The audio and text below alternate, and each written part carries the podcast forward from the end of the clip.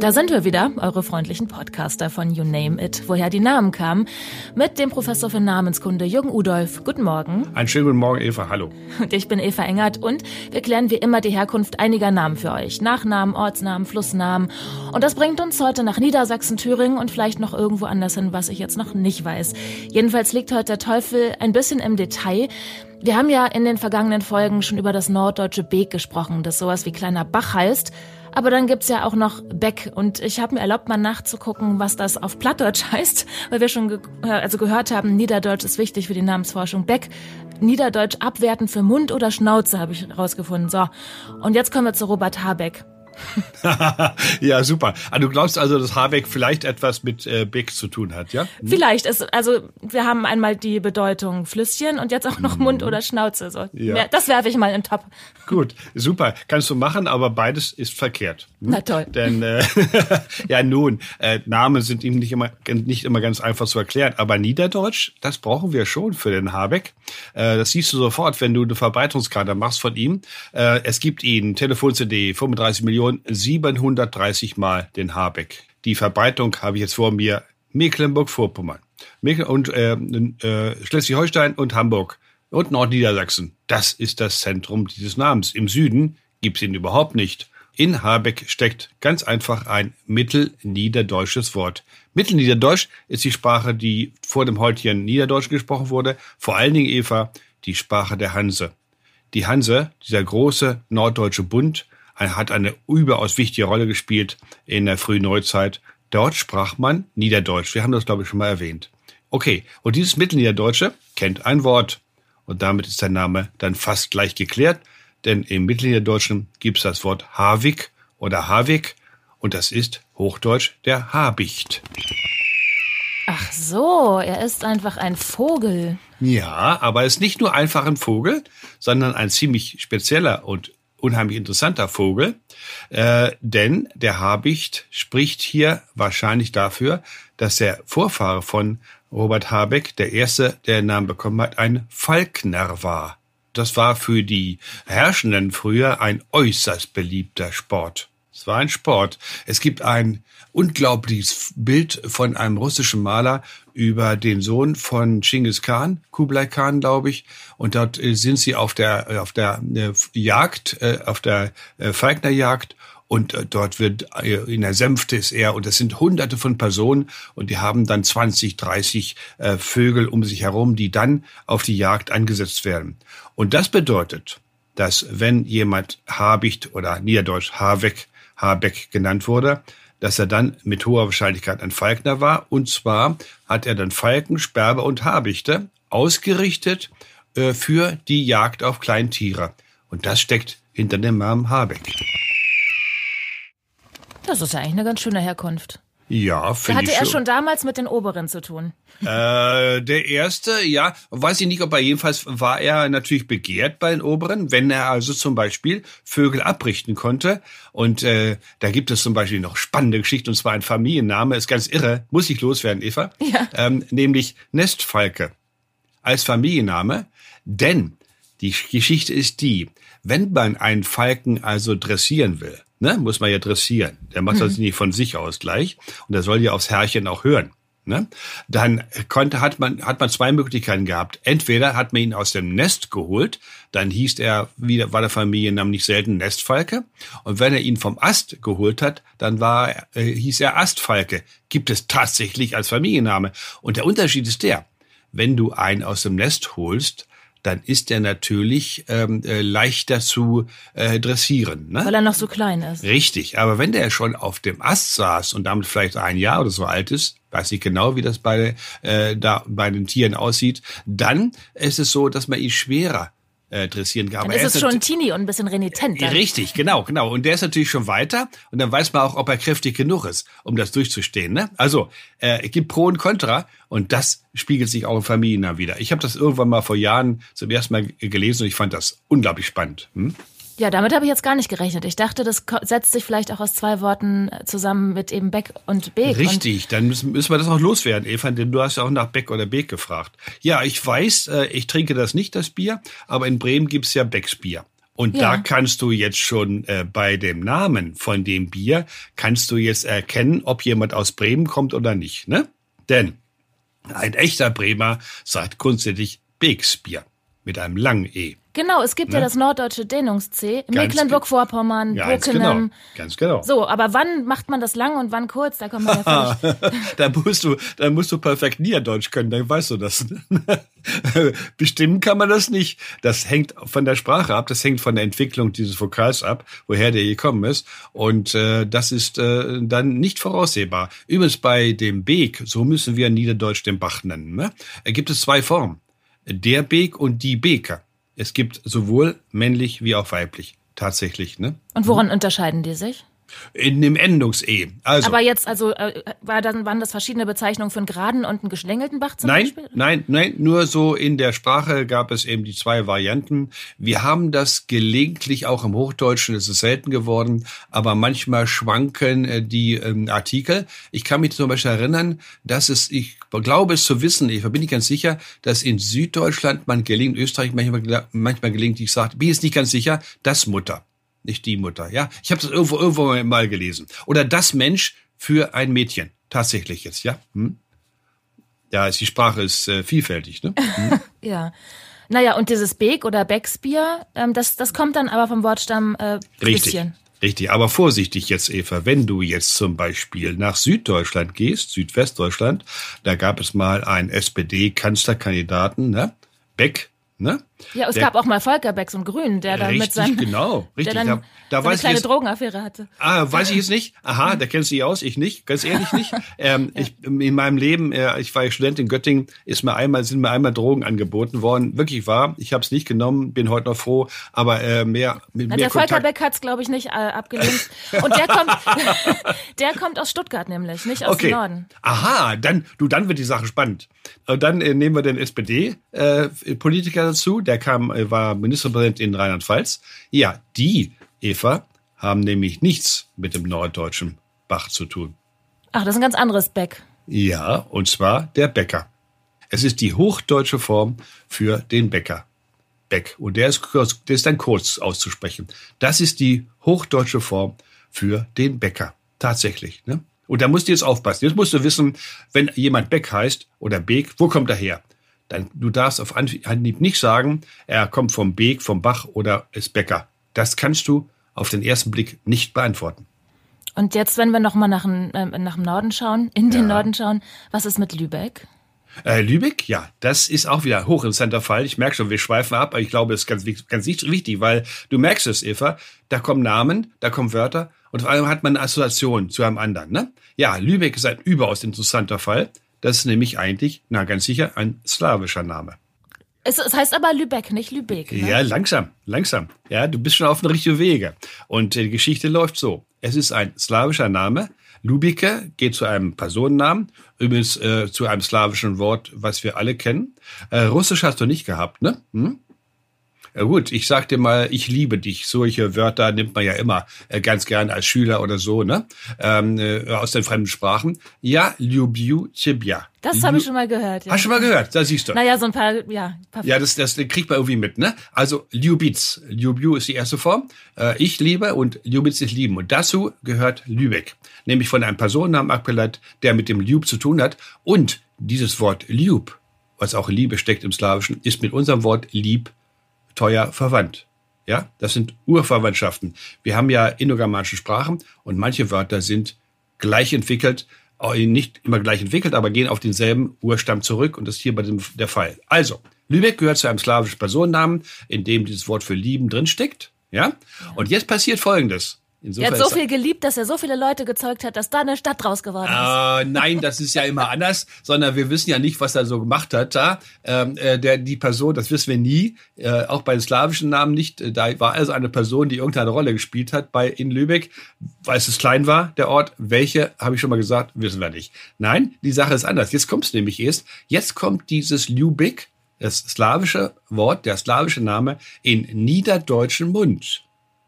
Und die Niederdeutsch sprechenden, die Plattdeutsch sprechenden, denken, Eva, dass da das Beek drin steckt. Und längen deshalb das Lübeck. Verstanden? Ach so, das ist einfach ein ja? Missverständnis. Äh, nein. Nein, das sind keine Missverständnisse bei der Sprache, sondern wenn du ein fremdes Wort hast und das kommt jetzt in eine andere Sprache, dann wird dieses Wort gelegentlich angepasst an die Sprachstruktur äh, der aufnehmenden Sprache. Und deshalb haben die Niederdeutschen dann bei diesem Ortsnamen das Beek hineingedeutet. Sie haben gedacht, dass da das Beek drinsteckt und deswegen wird Lübeck lang ausgesprochen, das E.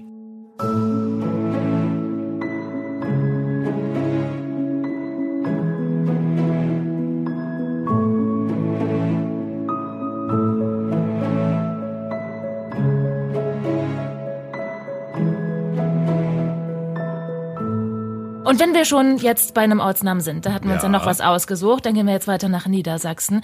Das schöne Wort Göttingen. So, hat das, das hat nichts mit Beck oder Beek zu tun, aber vielleicht was mit einem Gott oder einer Göttin oder ganz was anderem. Das hat man immer gedacht. Ne? Ja. Göttingen Naheliegend, ist, ja. Jetzt eine Universität, übrigens eine ganz junge Universität, übrigens, das muss ich loswerden. Ähm, Eva, das Göttingen war eine der ganz modernen Universitäten. Warum? Eine wichtige Frage, wichtige Bemerkung. Habe ich gelernt im Studium. Ich habe ja in Göttingen studiert, ähm, weil Göttingen eine der ersten Universitäten wär, war, in der die Fakultäten und die Professoren ihre Ergebnisse, die sie in der Forschung und so erbracht haben, nicht von der äh, theologischen Fakultät haben prüfen lassen müssen. Also, dass die Kirche da nicht reindreschen konnte und gesagt hat, oh nein, aber hier habt ihr was mit Abstammungslehre, das kann ja nicht sein, weil Gott hat die Welt geschaffen. Richtig. Und, und denk Und zum die. Erde ist im Übrigen auch nicht rund, das ist Ja, ja genau. Ne? Denk an solche Geschichten, wie Ja. Mhm. das wie früher, ne, wo manche widerrufen haben, manche haben auf dem Bru äh, Giordano Bruno landet auf dem Scheiterhaufen, wenn ich richtig informiert bin, äh, weil er geglaubt hat, äh, weil er gesagt hat. Und das war in Göttingen unterbunden. Das war eine ganz moderne Geschichte, ne? dass die theologische Fakultät, dass die Theologen keinen Einfluss mehr hatten auf die Ergebnisse anderer Fakultäten. Das hat dann dazu geführt, dass Göttingen vor allem in der Naturwissenschaft, wo ich keine Ahnung von habe, ganz besonders groß geworden ist. Wenn du auf den Friedhof gehst in Göttingen, findest du dort, äh, glaube ich, 40 Nobelpreisträger oder Schüler von Nobelpreisträgern. Wow, ne? das wäre ja mal Äh, ein das- Ausflug fast wert. ja, das lag, das lag an dieser Geschichte. Halle war übrigens genauso äh, weit vorne äh, wie, wie Göttingen. Also, indem man bei den Fakultäten gesagt hat, die Theologen haben jetzt keinen Einfluss mehr drauf, hat das zu einer äh, Ver Veränderung und zu einer Förderung der Wissenschaft geführt. Klare Sache, ne? Ja. und das ist, sagen wir, eine moderne Universität. Heute ist natürlich überall so, ist klar, ne? Hm. Ja. Und jetzt zu Göttingen, ja? Zu Göttingen, genau. Nein, wir bleiben beim Wasser. Einverstanden, ja? Ach so. Ja, wir bleiben beim Wasser. Ähm, wir haben äh, über Beek gesprochen, den Bach, Niederdeutsch. Äh, man muss immer bei Ortsnamen die alten Formen haben. Und ich kann mich daran erinnern, 1953, ich, wie alt war ich da? Zehn Jahre. Da, ich weiß nicht, ob ich es schon mitbekommen habe, jedenfalls etwas später, 953, also 1000 Jahre vor 1953, ist Göttingen zum ersten Mal erwähnt. Wir müssen ja immer äh, bei den Ortsnamen unbedingt, ich glaube, das haben wir schon besprochen, die alten Formen äh, vor Augen haben. Wir müssen immer wissen, wo kommt ein Name her, wie hat er früher äh, gelautet, wie hieß er früher. Ne? Das ist immer ganz wichtig. Und 1953 haben wir eine wunderschöne Form, Guttingi mit U. Guttingi heißt er. Ja, Guttingi. In einer Form von Otto I., also König ähm, des Deutschen Reiches. Otto I. Äh, in einer Urkunde von ihm 953. Später dann 1101 Guttingen, dann Guttinge, Guttinge, Guttingen und so weiter. Das Ö in Göttingen kommt erst etwas später, hm? entwickelt sich erst später. Wir können also von einem Guttingi ausgehen. Und äh, natürlich hat man zeitweise gesagt, die Götter spielen eine Rolle, tatsächlich, ne? Als man in Zeiten war, wo man noch nicht genau wusste, ähm, äh, wie man mit Ortsnamen so umgehen muss. Äh, aber inzwischen wissen wir es etwas besser. Und äh, was jetzt kommt, klingt im ersten Moment ziemlich negativ für Göttingen, ist es aber nicht, denn da drin steckt das Niederdeutsche. Tja, schon wieder. Plattdeutsch, Niederdeutsch, Eva, ne? Obwohl Göttingen knapp vor dem Hochdeutschen liegt, bei Kassel beginnt das Hochdeutsche. Also die Gosse steckt drin. Die, Gosse? Ja, die Gosse, langsam. Haben wir heute negativ, ne? Oder? Negativ für uns, oder? Naja, ich kenne das, glaube ich, noch als Wort. War das nicht so eine Art Abfluss oder so damals in Ja, den Straßen, das wo man super. die Unräte oder die, Ja, das ja. ist super. Ja, super.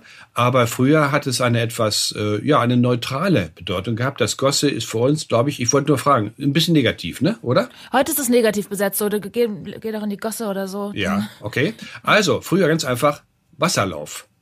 wenn du willst, auch Bach. Ne? Also Wasserlauf. Ah, da könnte auch Wasser drin sein, nicht nur Unrat. Nein, das war ganz klar bezogen auf ein Wasserlauf und Wasserlauf und vor allen Dingen äh, war der Fluss dann wahrscheinlich eher da, bevor dort äh, Menschen sich niedergelassen haben und wenn die Menschen noch nicht da war, dann war es wahrscheinlich sauberer. So ist es ja leider, ne? Oder? Ja, hm? ja. ja. Äh, es geht also um äh, Niederdeutsch Guta oder Gothe und Hochdeutsch Gosse und das Ingi da hinten bedeutet eigentlich nur äh, hier ist eine Stelle, an der es einen Wasserlauf gibt.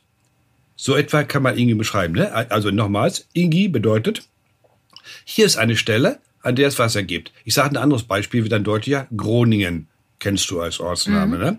Das ist eine Stelle, da ist es grün. Aha. Oh, grün. Ne? Ja, also Ingen ist immer, hier ist irgendwas. Ja, langsam. Das ist in Norddeutschland so. Im ah. Süden ist es ganz anders, denn dort haben wir Namen wie Sigmaringen Mhm. Ja, und da hat das Ingen eine andere Bedeutung, nämlich, das ist die Stelle, wo die Leute des Sigmar gesiedelt haben. Da ist das Ingen bezogen auf einen Personennamen. Hier im Norddeutschland geht es fast immer um eine Stellenbezeichnung. Ne? Also Wasserlauf, Grün und so weiter. Oh, jetzt muss ich schon wieder abschweifen. Aber was ist jetzt mit Thüringen? Das liegt in der Mitte. Eieiei, da also schneidest du ein ganz heißes Eisen an ein ganz heißes Eisen. Denn es gibt einen Aufsatz von einem gewissen Jürgen Udolf. Kennst du den? Ja? ich hm? glaube, der, der macht so einen Podcast. Ja, der macht so einen Podcast, genau. Und der hat über Thüringen vor, glaube ich, so also zehn Jahren mal was geschrieben über den Orts, den Namen Thüringen. Und die Kollegen haben das alles abgeschmettert. Ne? Hm? Dann ging es nämlich genau um die Frage, was dies Ingen ist. Ob es jetzt eine Beziehung hat zu einer Person oder zu einer äh, Völkerschaft oder ob es einen Bezug hat auf eine Örtlichkeit. Ja. Genau die Frage, die wir eben besprochen haben. Und ich habe mich damals für die Örtlichkeit entschieden, bin auch nach wie vor überzeugt, dass es richtig ist. Aber die Kollegen haben das abgeschmettert, zwar sehr deutlich, aber so ist es in der Wissenschaft. Ne? Was wird sich dann im Ende dann durchsetzen? Das wissen wir nicht. Aber es ist genau die Frage, die wir eben bei Göttingen und bei Sigmaringen behandelt haben, die spielt bei Thüringen auch eine Rolle. Aber da streiten sich die Gelehrten bis heute. Natürlich, es geht auch weiter. Ne? Wir wissen es hm? nicht, okay. Natürlich nicht. Bitte bedenke, dass ich ja nicht der Einzige bin, der sich über Namen mit Namen beschäftigt. Da gibt es doch eine ganze Reihe, nicht viele, aber doch eine ganze Reihe anderer. Und da gibt es durchaus ganz andere Meinungen. Das ist ja auch klar, ne? Kann man das nicht ableiten hier, dieses Tür, also das Tür, das ist, ob das jetzt ein Ort ist oder ein Familienname? Also weißt du, Eva, wenn du so auf Thüringen äh, spekulierst, dann machen wir das vielleicht nächstes Mal. Dann gucken wir uns das genau an, ja? okay, aber, machen wir. Alles klar. eigentlich hatten wir ein paar andere Themen heute vor, aber das macht nichts, ne? Ich habe nichts dagegen. Naja, ja? dann machen machen, dann nehmen wir uns das nächstes Mal vor, ausführlich Richtig. und gehen jetzt zurück nach Göttingen. Sehr schön. Wollen wir das erstmal zu Ende führen, das Göttingen, bevor Thüringen kommt? Ja, einverstanden. Ja. Gut. Also, wir bleiben bei Göttingen und die Sache ist im Grunde schon geklärt. Wir haben also hier eine, eine Stellenbezeichnung, eine Stelle, ganz einfach, eine Stelle, an der es einen Bach gibt. Das ist die Lösung für, für Göttingen und nichts mit Göttern und so. Ich muss dazu noch Folgendes sagen, Eva. Ähm, dieses Göttingen, das ist Niedersachsen und äh, ich bin Leiter eines sehr, sehr großen Projektes, äh, der Göttinger Akademie der Wissenschaften. Und zwar haben wir die Aufgabe, sämtliche Ortsnamen von Niedersachsen und Westfalen, nicht Nordrhein, nur Westfalen, aber nur ist schon sehr viel, zu bearbeiten. Das ist ein Projekt, das die Akademien, das sind so Langzeitprojekte, die die Akademien machen, weil sowas nicht in zwei Jahren zu machen, sondern 25 Jahre. Du bekommst 25 Jahre wird zwischendurch begutachtet von Gutachtern, läuft das, läuft das nicht, ist das gut oder nicht, ja. Ähm, und wir haben 25 Jahre, ich habe da fünf Mitarbeiter, die Arbeitsstelle ist in Münster, eine ganz, ganz wichtige Mitarbeiterin dabei, die Arbeitsstellenleiterin, die das alles auch, sehr, sehr gut äh, macht. Ich bin zwar auch noch beteiligt, auch als Leiter, aber doch schon fast mehr am Rande und sehe mir immer dann noch die Deutung an. Also die, wenn die Manuskripte fertig sind, dann gucke ich nochmal durch. Und im Rahmen dieses Projektes erscheint ein niedersächsisches Ortsnamenbuch. Und da drin ist enthalten auch ein Buch über die Ortsnamen des Kreises Göttingen. Und da kannst du das in Ruhe nachlesen. Ist auch im Internet inzwischen frei verfügbar. Kann man also in aller Ruhe nachlesen, woher Göttingen seinen Namen hat. Also der Ort, der an einem Fluss liegt. Mhm. Ich habe gerade nachgeguckt, die Leine, ist, die ist es dann wohl. Nein, die ist es nicht. Das Ach, äh, sagen. Ja, ja, gut, gut, sagt jeder, Eva, sagt jeder. Aber Göttingen liegt nicht an der Leine. Die Leine fließt am Rande von Göttingen vorbei, fließt eher durch Krone. Äh, das ist ein Ortsteil von Göttingen, auch eine spannende Geschichte, aber wenn wir das jetzt auch noch machen, dann kommen wir nicht mehr zu unserem Plan. Ja? aber welcher, wissen, wissen wir, welcher Bach oder, ah, Mühlengraben gibt's ja noch. Ja, das weiß man. Äh, das weiß man. Ist natürlich alles zugebaut, Eva, jetzt, ne? Ach so. Äh, die Innenstadt von, und zwar liegt das an Albani, äh, St. Albani ist die Kirche. Und dort gibt es einen Rheinsgraben, heißt der. Und das dürfte, wir wissen nicht genau, aber mit hoher Wahrscheinlichkeit, weil da die Archäologen sagen, da ist das alte Zentrum von Göttingen, da hilft die Archäologie. Wo war der Ort, ne? Wo war der zuerst, äh, wo haben die ersten angesiedelt, sich angesiedelt? Da gibt es diesen kleinen Bach und das dürfte dann die Gote gewesen sein.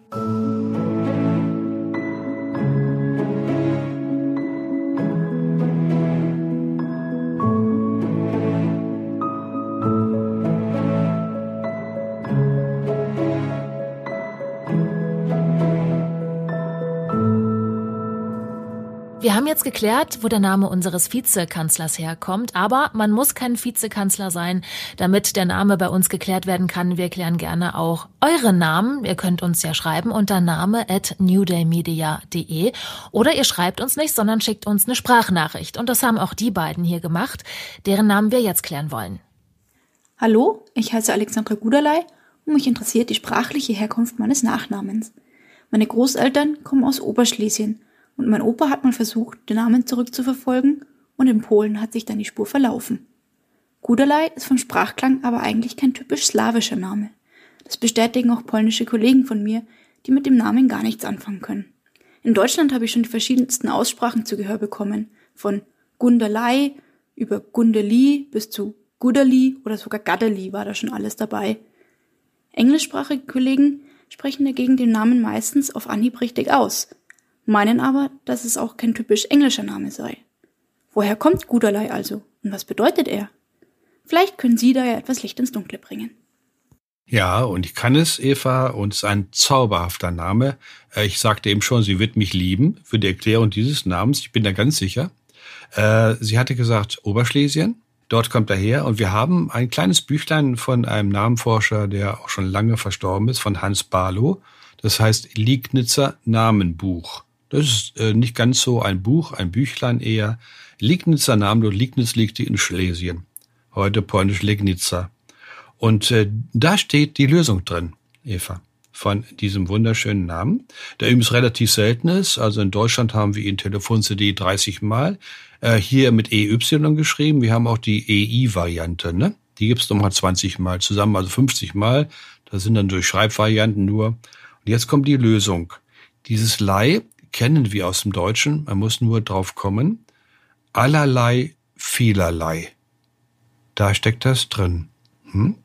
Und dieses Lei ist eigentlich ein altes Wort für die Art. Art und Weise. Und Guder ist natürlich Deutsch, vor allen Dingen auch Niederdeutsch, bedeutet gut. Und somit bedeutet dieser Name von guter Art. Auf gute Art und Weise. Das ist aber ein schöner Name. Ja, also von guter Art, bezogen natürlich wahrscheinlich auf den Charakter des ersten Namenträgers. Wollen wir nur hoffen, dass Frau Gudaler in Kanada äh, etwas dafür geerbt hat, oder? Hm? auf jeden Fall klang sie sehr freundlich. oh, tu, super, vielleicht dann doch, ne? Also, das ist die Lösung und äh, nicht jeder kriegt so eine gute Lösung. Ich wiederhole einen Satz, der von einem Moderator vom SWR1 Rheinland-Pfalz stammt. Namenforschung ist kein Wunschkonzert. aber hier ist es gut ausgegangen. ja, aber das muss nicht so sein. Du weißt das schon, ne? Hm? Hallo, liebes You Name It Team. Hier ist Stefan Kottkamp aus Berlin. Ja, ich würde furchtbar gerne mal wissen, wo unser Name, unser Familienname Kottkamp herkommt.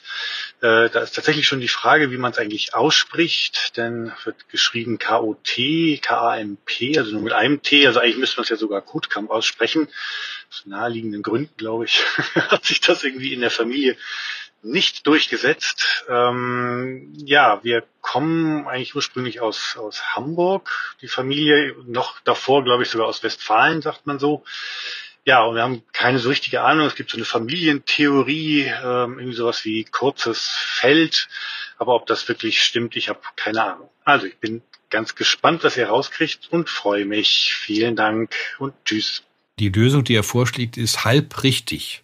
Das Kamp es ist ja eine Zusammensetzung, ne? Kottkamp. Ich sag, spreche das kurz aus, weil wir nicht nur Kottkamp mit einem T haben, sondern viel häufiger mit zwei T.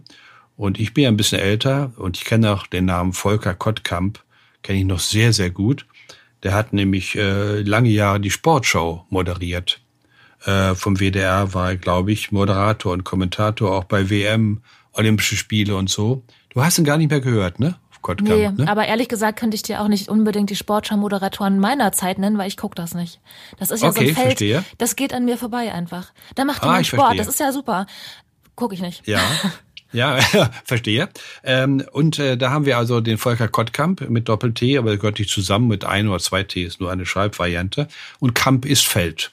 Klar. Und zwar ein Wort, was norddeutsch ist.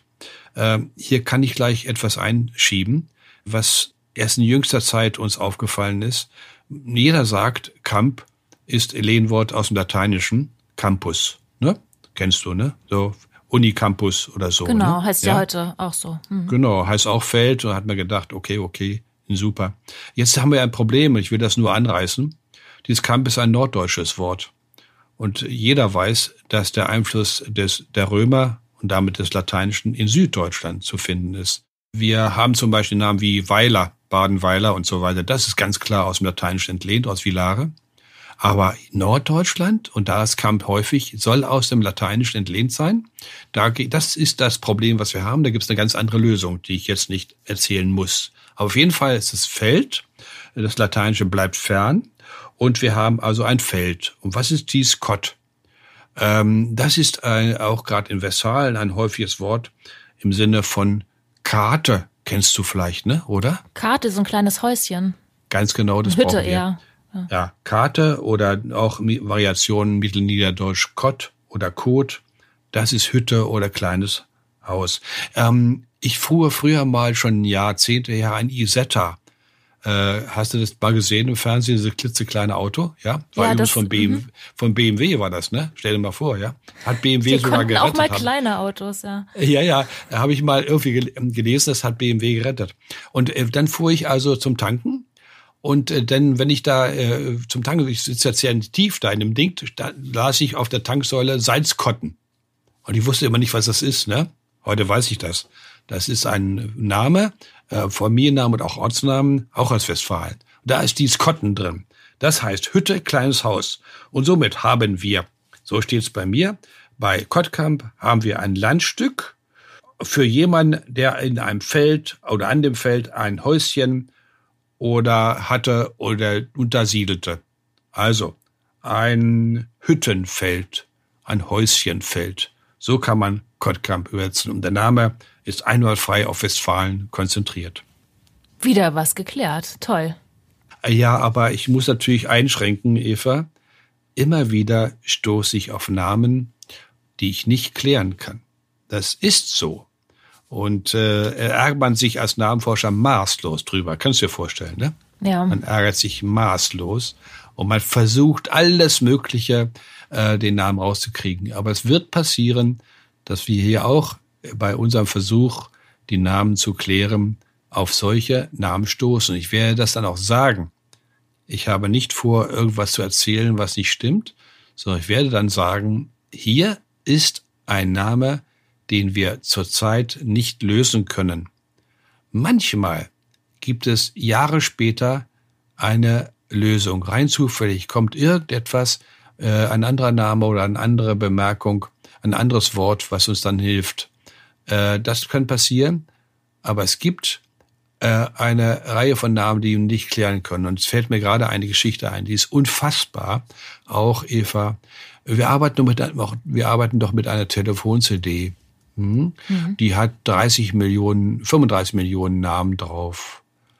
Und was glaubst du, wie oft es einen Namen gibt, der nur ein einziges Mal auf der Telefon-CD vorkommt? Nur ein einziges Mal. Sehr selten Magst wird es sein.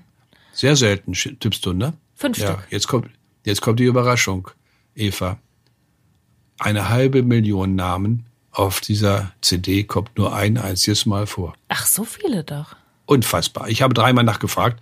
Äh, das, die Zahl stammt von zwei Namenforschungen aus Mainz und Freiburg. Ich habe dreimal nachgefragt bei denen. Stimmt das? Ja, das bestätigt. Äh, Stell dir das mal vor. Eine halbe Million Namen, die nur einmal vorkommen auf der Telefon-CD. Und dann diese rauszubekommen. Gut, manchmal ist es so Verschreibungen, ne? Da ist ein T, zwei T oder etwas in der Richtung. Aber es gibt welche, und da stehst du auf dem Schlauch, weil es einfach keine Vergleichsnamen gibt. Und du musst dann rätseln. Der ist, da ist irgendwas passiert mit dem Namen, ne? Äh, der ist verändert aus irgendetwas. Und dann musst du spekulieren, woraus ist der verändert. Und das gelingt nicht immer. Und das ist so ein Punkt, woran wir dann scheitern. Und jetzt müssen wir doch noch mal nach Thüringen gucken, aber nicht ja. äh, um den Wortstamm zu klären, sondern wir gehen nach Gera und wir gehen nach Erfurt. Denn Richtig. Gera ist ein Städtchen und Erfurt ist eine Stadt, in, durch die die Gera als Fluss fließt. Richtig. So, jetzt haben wir die Gera als Ort und als Flussname. Ja, genau. Ich fand das, äh, ich muss ehrlich sagen, ich bin ja öfter in Erfurt bei MDR Thüringen, schon seit 15 äh, Jahren, glaube ich. Und als ich erstmal hinkam, da musste ich irgendwie erstmal, muss ich erstmal, bin ich erschrocken und sag, da, da fließt die Gera in Erfurt, ne? Ja. Da fließt die Gera in Erfurt. Ach Gott, ich dachte immer, Gera ist doch ein Ort in Ostthüringen auch, das wusste ich. Ähm, äh, und da fließt auch eine Gera. Ja, was ist denn jetzt los, ne? Ja. Und, ähm, und äh, der Ortsname Gera liegt übrigens an einem Fluss, der heißt Weiße Elster. Genau, ja, ja. ich, ja, ich bin das auch ab und zu in Erfurt, mein Bruder wohnt nämlich da. Okay, okay. Und das weiß ich jetzt inzwischen auch. Erfurt, die alte Form, alte Form, Eva, ne? Ganz, ganz wichtig für Ortsnamen, ne? Immer wieder zu sagen. Jedem Ortsnamen erst eine alte Form. Lautet nämlich ganz anders. Erpesfurt. Erpesfurt. Das ist Erfurt. Und da das mache ich jetzt ganz kurz. Da drin steckt ein altdeutsches Wort für braun, sehr wahrscheinlich. Und Erpesfurt heißt, wir haben hier eine Stelle, an der eine Furt ist. Und was dies Erpes ist, da ist man sich relativ sicher, dass es ein Teilabschnittsname, ich erkläre es gleich, ein Teilabschnittsname der Gera ist. Was heißt Teilabschnittsname? Wir müssen uns von der Vorstellung verabschieden, dass ein Fluss wie die Leine oder die Elbe und so weiter, dass sie alle schon immer einen, nur einen Namen gehabt haben. Glaubt das ja nicht. Also die Leine hat eine alte Länge von 120 Kilometern. Und es ist so, dass wir einige Orte haben an der Leine, die enthalten den Namen der Leine, aber in einer anderen Form. Denn der Name Leine setzt sich erst im Laufe der Entwicklung durch. Ja, äh, du musst dir das so vorstellen. Also die Leine mündet dann äh, bei Pferden, äh, glaube ich, in der Aller, äh, die Aller in die Leine, nein, die Leine in der Aller, ja. Und äh, die dort äh, bei Pferden an der Aller, die haben sich überhaupt nicht drum gekümmert, wie die ähm, Bewohner in Thüringen, da wo die Leine entspringt, bei Leinefelde, wie die den Fluss genannt haben. Kannst du dir vorstellen? Dazwischen liegen 120 Kilometer, die hatten überhaupt keinen Kontakt. Das heißt, die einen haben den Fluss so genannt, die anderen anders. Deswegen ist Erfurt ein sogenannter Teilabschnittsname der Gera. Und das heißt, es, der Fluss hieß dort wahrscheinlich Erpessa. Und das heißt, es bedeutet die Braune. Das dürfte der Grund dafür sein, denn es ist Erfurt die Furt über die Erpesser. So etwa wird Erfurt erklärt. Mhm, die Furt über den Braunfluss. Ja, ganz genau. Und jetzt kommen wir zurück zu Gera. Ähm, da fließt also die Gera. Und Gera selbst, der Ortsname in Ostthüringen, der liegt an der Weißen Elster. Aber was ist mit Gera? Wo kommt dieser Name her? Und da habe ich vor ne, gar nicht so lange her. Ich habe ja so ein Thüringer Ortsnamenverzeichnis äh, gemacht, Ortsnamen-Lexikon mit MDR Thüringen zusammen. Leider ist es jetzt eingestellt worden, was ich sehr bedauere. Aber da habe ich so 500 oder 600 Namen gemacht, Ortsnamen Thüringen. Kann man auch nachlesen, sind im Internet. Und da habe ich Gera behandelt. Und äh, ich bin also relativ sicher, dass Gera gehört zu dem Wort, du wirst es verstehen, es gärt. Ja. Gären. So wie ja. Hefe gärt. Richtig. Und das heißt eigentlich ursprünglich äh, etwa aufgehen, vom Wasser also hochschießen, ähm, ähm, sprudeln, mhm. ja, äh, so etwa wie gären, das geht ja etwas schneller beim Fluss natürlich, aber das dürfte die Grundlage für diesen äh, Flussnamen sein, für die Gera und Gera an der Weißelster hat dann also einen Teilabschnittsnamen äh, der Gera, der damals, der dort an der Stelle der Weißelster, Entschuldigung, der da wahrscheinlich Gera, siehst du, die kommen schon durcheinander, der da wahrscheinlich Gera geheißen hat, der Fluss. Bisschen lustig, wenn man die Gera kennt in Erfurt, das ist ja ein Rinnsal. Also da gärt ja gar nichts. Ja, und dann lass mal, ich, ich hoffe, äh, Erfurt bleibt verschont davon, dann lass mal so etwas passieren wie an der Aare. Ja, ne? das, da und, haben wir es äh, gesehen, was passiert. Und schon denkst du ein bisschen anders, ne? Mhm. Ja? Äh, wenn das Wasser runterkommt, dann äh, starke Regenfälle und so weiter, dann, sieht auch die Gera in Erfurt anders aus. Jetzt gehen wir in der deutschen Sprachgeschichte, in der germanischen Sprachgeschichte 2500 Jahre zurück. Wir haben etwas in der germanischen Sprachwissenschaft, das nennen wir Werners Gesetz.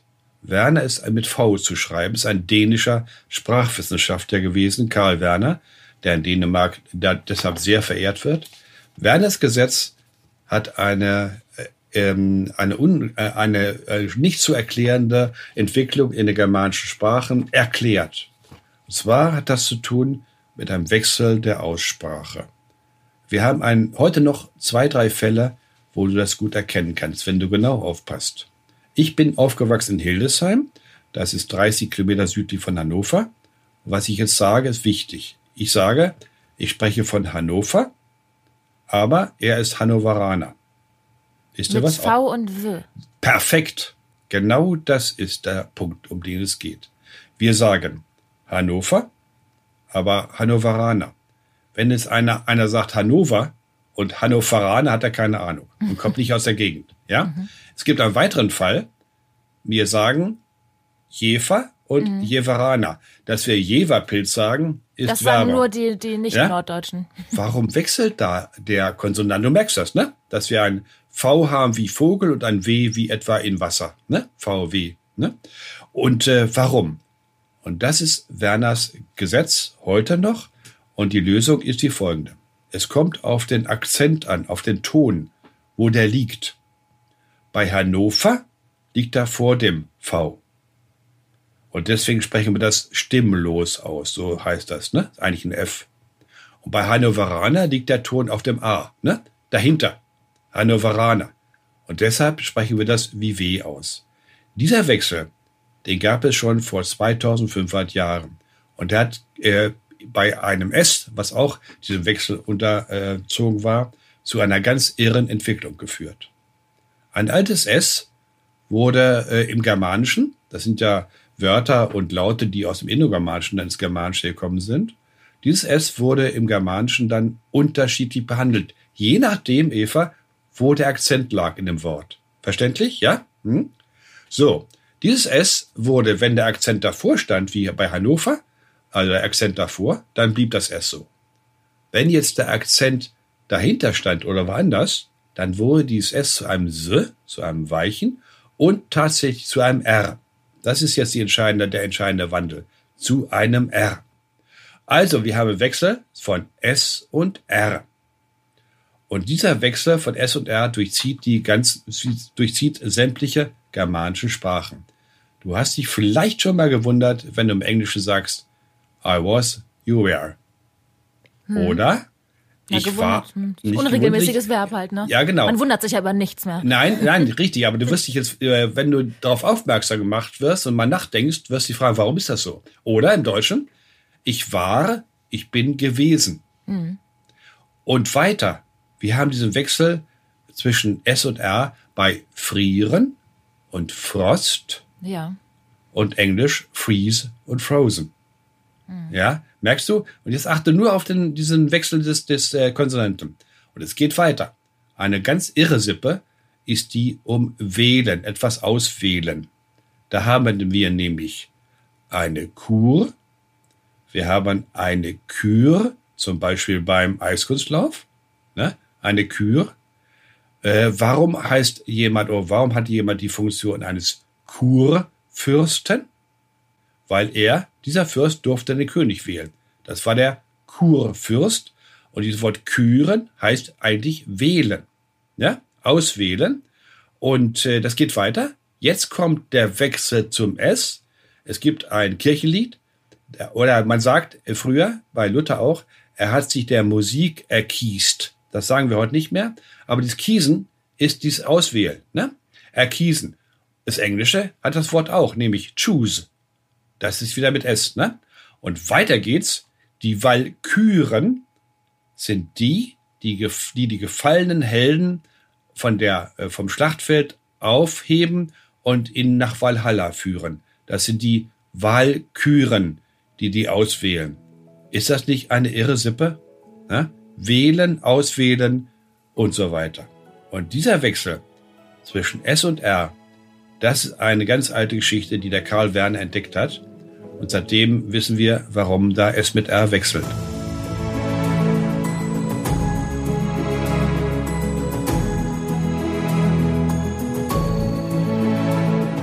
So, das war ja wieder eine Menge Holz für heute. Einiges geklärt, einiges gelernt. Das war's für heute mit dieser aktuellen Folge von You Name It, woher die Namen kamen. Und wenn ihr wollt, dann hören wir uns kommende Woche Freitag wieder. Bis dahin abonniert uns gerne, schreibt uns, sprecht uns Sprachmemos unter Name at newdermedia.de. Wir freuen uns auf euch.